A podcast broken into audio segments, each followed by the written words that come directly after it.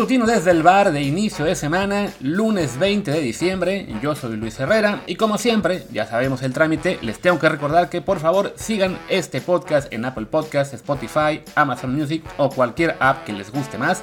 Y ya saben también que por favor nos urgen más reviews 5 estrellas para que más y más gente nos encuentre. Vamos bien en términos de, visitas, pero podemos reconocer que nos puede ir mejor. Y ahí sí depende muchísimo de que pues lleguemos a, más gente nueva. Y con estos algoritmos, pues que, que, que Apple Podcast nos muestre más seguido en resultados de búsqueda ayuda bastante. Y para esto definitivamente los reviews de 5 estrellas son esenciales.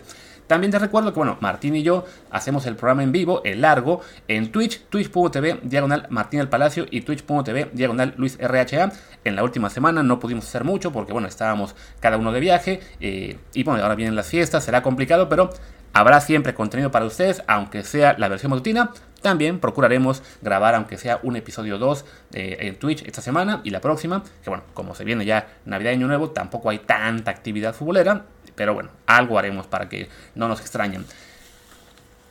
Ya dicho todo esto, los comerciales, las menciones, pues les recuerdo, no, ya no recuerdo nada, al contrario, ya podemos pasar al tema directo del día, que bueno, no es tema del día porque estoy tomando una declaración que yo vi el sábado y me parece que es incluso el viernes, pero bueno, se atrasó el fin de semana, no era sencillo hacer eh, contenido entonces, y es esta declaración que hizo Álvaro Dávila, el presidente de Cruz Azul, sobre pues el tema de Orbelín Pineda y los ofrecimientos que hay desde Europa por jugadores mexicanos y que en general demuestran un desconocimiento muy importante de lo que es el mercado internacional, ¿no? Como eh, en México todavía se quedan muchos, directivos en la era del pacto de caballeros.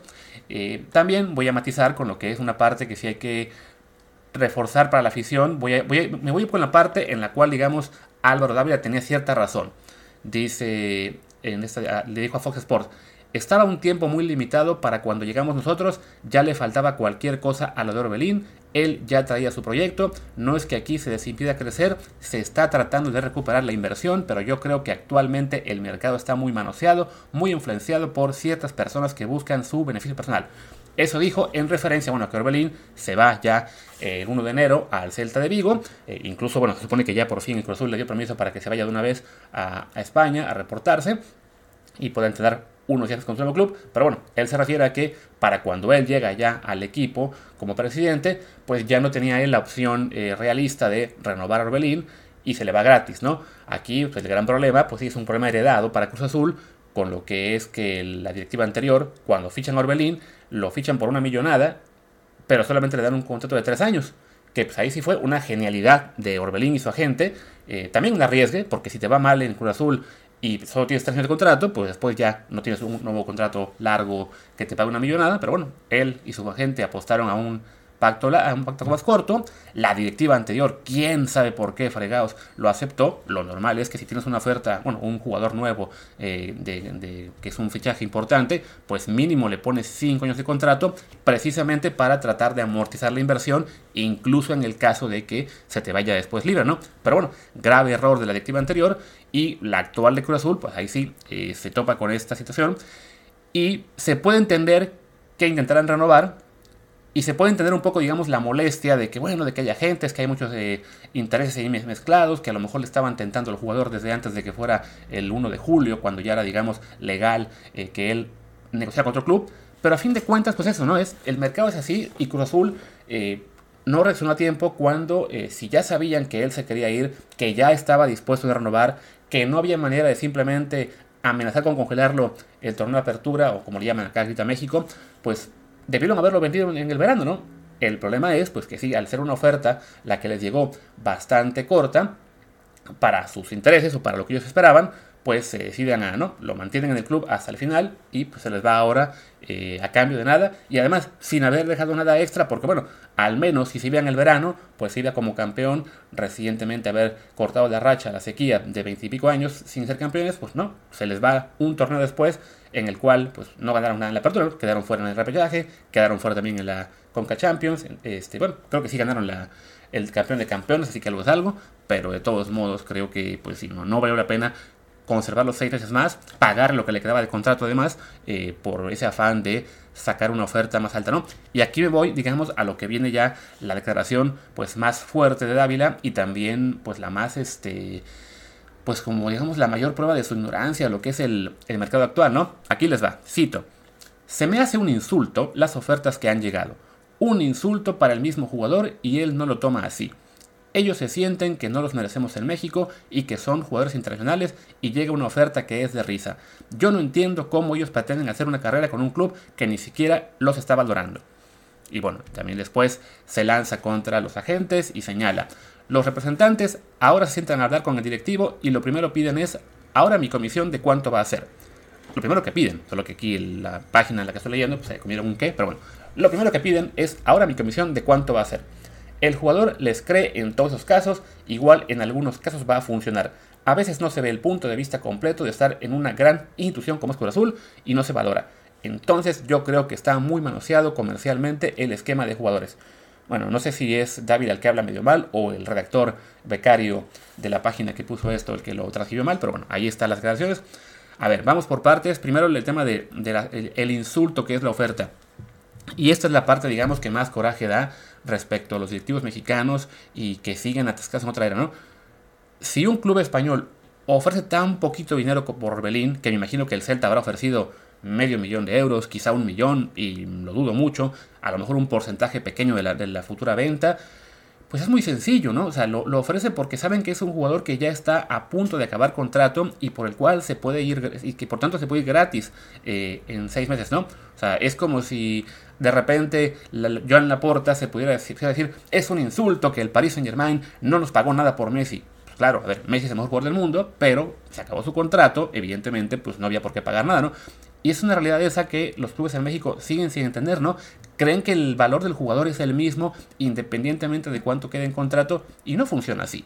O sea, si tú tienes un, un jugador al cual le quedan cuatro años de contrato y un club europeo lo quiere, bueno, sí, ahí sí le puedes eh, negociar con mucho más fortaleza porque eh, no hay un riesgo real de que el jugador, digamos, se, se enmuine y diga, no, pues o me vendes o me quedo aquí eh, sin jugar y no voy a querer hacer nada por tu club. Pues no, le quedan cuatro años. Evidentemente el, el leverage, digamos, lo tiene el club, ¿no? Y por tanto se puede esperar una oferta de, de mayor nivel, ¿no? Cuando, en realidad, cuando, solamente quedan un año de contrato, pues sí, ese leverage baja.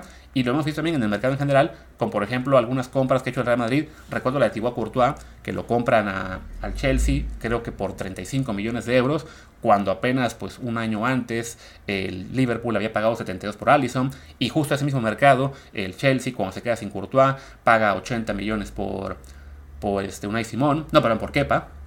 Peor aún, por Kepa. Y tiene que ver con eso, ¿no? Es simplemente, bueno, uno, Courtois, era un portero al que le quedaba apenas un año de contrato, así que el Chelsea no le podía exprimir mucho uh, para, llevar, para que se fuera al Real Madrid. Y otros eran porteros que tenían aún un contrato largo, una cláusula de rescisión, y solamente había forma de, de, llevárselos, que era pues sí, pagando la cláusula completa o sin cláusula, bueno, ofreciendo la cantidad que se pudiera para comenzar a la Roma en este caso, cuando fue lo de Allison. Y en México, pues no, no se aprende, ¿no? Es como de, no, pues yo tengo a este jugador, yo digo que vale 15 millones, pues vale 15 millones hoy y el año que viene y el que sigue y el que sigue. Y no funciona así, ¿no? Incluso este, también cuenta evidentemente la edad del jugador, eh, la posición en la que juega, si es internacional, el ritmo que trae también evidentemente, también está el hecho, bueno, pero 20.000 factores, pero uno esencial es ese tema, ¿no? El de la duración de contrato. O sea, si tienes un, un jugador que se te va a ir en seis meses, pues lo tienes, uno de dos, ¿no? O lo vendes por muy poquito y te quedas con un porcentaje futuro, o lo vas a perder. Porque si el jugador ya se decidió a aguantar sin renovar por este, eh, para irse gratis, pues ya no lo vas a convencer, ¿no? O sea, a Orbelín el tiempo para convencerlo a renovar era hace un par de años, no ahora, ¿no? Y lo mismo les va a pasar con Luis Romo, ¿no? Un jugador que ha generado interés en, en, Europa, que el Getafe, si no me equivoco, o el no, el Levante o el Getafe, ¿cuál de los dos? Uno de los dos, ya luego lo checamos, ofreció creo que 6, 8 millones de dólares por él en el verano, y Cruz Azul dijo no, porque Cruz Azul a lo mejor espera 12, 15 millones, y de nuevo están ignorando el pequeño detalle de que a Romo, en el punto en que llegó esa oferta, solamente le quedaban ya año y medio de contrato, así que, pues desafortunadamente para la máquina, ya no quedaba tanto, tanto margen para pedir tanto dinero, ¿no? deciden no venderlo, pues que creen, ya ahora uno más le queda un año de contrato, ya se está viendo que tampoco va a renovar y eh, pues ahora digamos la, directiva celeste está un poco desesperada por no saber cómo hacerle para recuperar la inversión. Y en esa parte, insisto, hay también que, o sea, se vale también eh, entender el punto de vista del club mexicano, ¿no? Yo hice una gran inversión, ¿cómo la recupero? ¿Cómo la amortizo? Bueno, una de dos, ¿no? Les das pactos más largos, les pagas mejor aún para que se comiencen a renovar, como hace un equipo como Tigres, como hace un Monterrey, como hizo la América en su momento al renovar por cinco años a Jorge Sánchez y Sebastián Córdoba, aunque ahora Córdoba lo quieren ya eh, mandar a donde se pueda.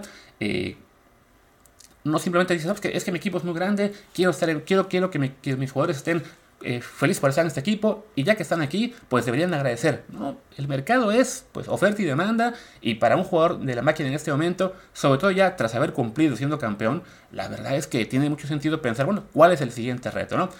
La parte ya para ir cerrando de los agentes, de que sí, que los agentes piden su comisión y que están manoseando jugadores, también es cierta.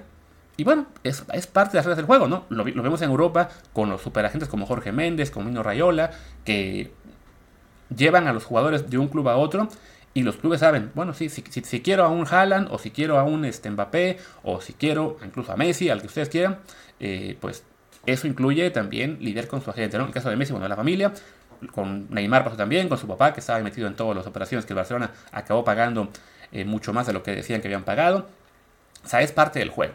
O sea, los agentes evidentemente en, algunos casos se vuelven también un cáncer porque, eh, pues sí, saben que tienen, digamos, bajo, su, bajo control a jugadores de tal nivel que todo el mundo los quiere y bueno, pues porque todo el mundo quiere esos jugadores, eh, pueden pedir más y más, no solo para el jugador, también para ellos, pues bueno, es parte del negocio, ¿no? Oferta y demanda. Sí, hay agentes también que, eh, pues, digamos, no tienen tanta reputación o tan buen historial de, de de movimientos, que le hablan a un jugador y le dicen, ¿sabes qué? Sí, vente, te eh, firma conmigo y yo te voy a llevar a Europa. Y después resulta que, pues no, que no lo lleva a Europa porque no tiene ningún contacto. Recordamos lo que pasó una vez hace muchos años con Efraín Juárez y Jorge Hernández, no me equivoco era, que les dijeron que iban al Barcelona y acabaron jugando un tiempo en el Barbate de la octava división española, no sé qué división era, y tuvieron que regresarse eh, al fútbol mexicano. Ya después Efraín sí se pudo ir a Europa un tiempo. Eh, pero bueno, es es una cuestión en la que sí, digamos, los clubes serían bien, pues, tratar de educar a sus jugadores también para que sepan con quién lidiar y con quién no, pero en ese interés de los clubes de simplemente mantenerlos a toda costa, pues no, no se ayudan en ese sentido, ¿no? Prefieren simplemente demonizar a todos los agentes y decir, no, es que la culpa es de ellos, el club es bueno, es bonito, estar aquí es una maravilla, no te vayas nunca, ¿no? Y pues no, no funciona así. En fin, creo que ya me extendí bastante en ese tema, espero que mi perorata no les haya aburrido. Y bueno, les recuerdo, insisto, ¿no? que estaremos con Martín, quiero creer, esta semana, al menos un par de veces, hablando de pues mexicanos en Europa, lo que fue ya eh, el cierre de su actividad. Creo que ya no quedan partidos la semana que viene, que se viene Navidad. Y bueno, además se vienen aparentemente probables cierres por COVID en varios países, así que se va a poner fea la cosa en términos de calendarización, pero esperemos que haya suficientes temas para hablar con ustedes. Y si no, el mercado seguramente nos va a dar más chance de estar aquí. Dicho todo esto, yo soy Luis Herrera, mi Twitter es arroba luisrha, el del programa es arroba desde el bar POD, desde el bar. Pues gracias y nos vemos o escuchamos, aunque sea mañana matutino y ojalá también en episodio largo. Chao.